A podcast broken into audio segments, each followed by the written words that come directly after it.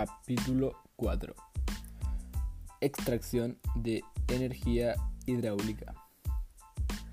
Bueno, en este capítulo 4 vamos a hablar de cómo afectan las plantas hidroeléctricas al ecosistema, viendo el agua, el terreno, la flora y la fauna y por último el aire. Primero les hablaré de cómo afectan las plantas hidroeléctricas al agua. La retención de agua en los reservorios modifica el régimen hidrológico e hidráulico de las corrientes de agua.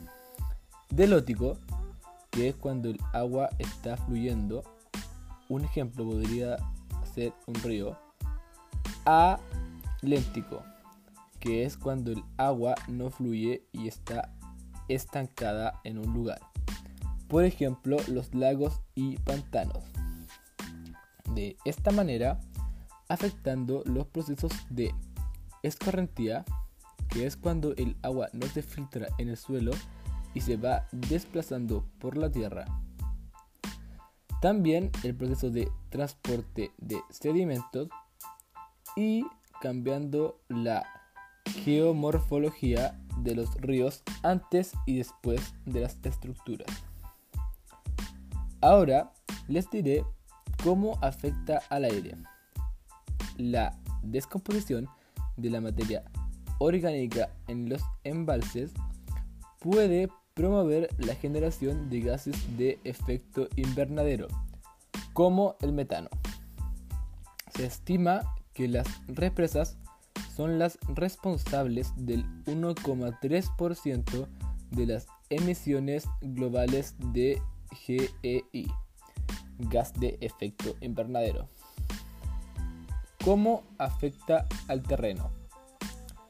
Asimismo, la concentración de macronutrientes en aguas lénticas, las cuales son aguas estancadas en un lugar como un lago, que podría incrementar la producción de fitoplancton, el cual reduce la concentración de oxígeno disuelto y la calidad del agua, e incrementa la biomasa. Este fenómeno se conoce como eutrofización. Adicionalmente, la presión del agua sobre el suelo podría alterar su estabilidad generando deslizamientos o sismicidad inducida. ¿Y cómo afecta a la flora y fauna? Estos cambios en las condiciones hidráulicas del agua afectan significativamente la diversidad biótica en ecosistemas ribereños.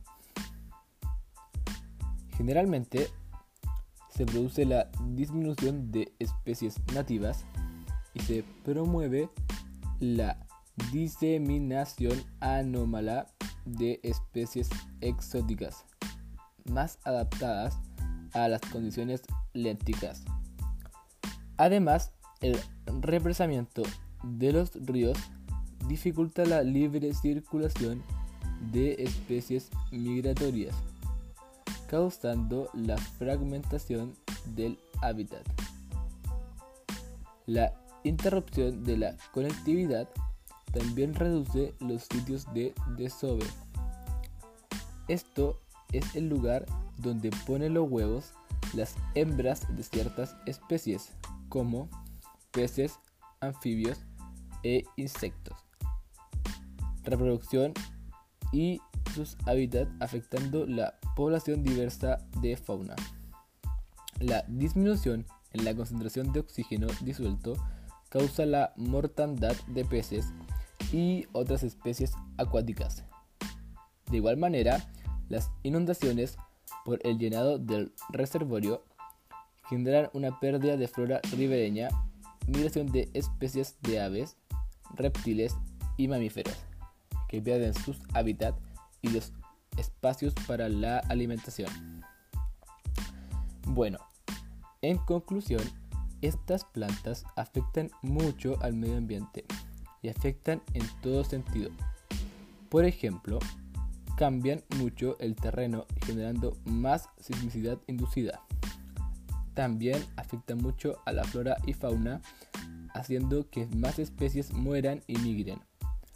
Por último, ayuda al efecto invernadero, por lo cual el ecosistema se ve muy afectado. Les recomiendo prepararse para el próximo capítulo, en el que Matías Lama, el experto en el medio ambiente y presentador del podcast, que nos hablará sobre las soluciones que se han implementado para reducir el impacto de este recurso que ha provocado en los ambientes y los impactos que hemos visto e investigados en los episodios anteriores.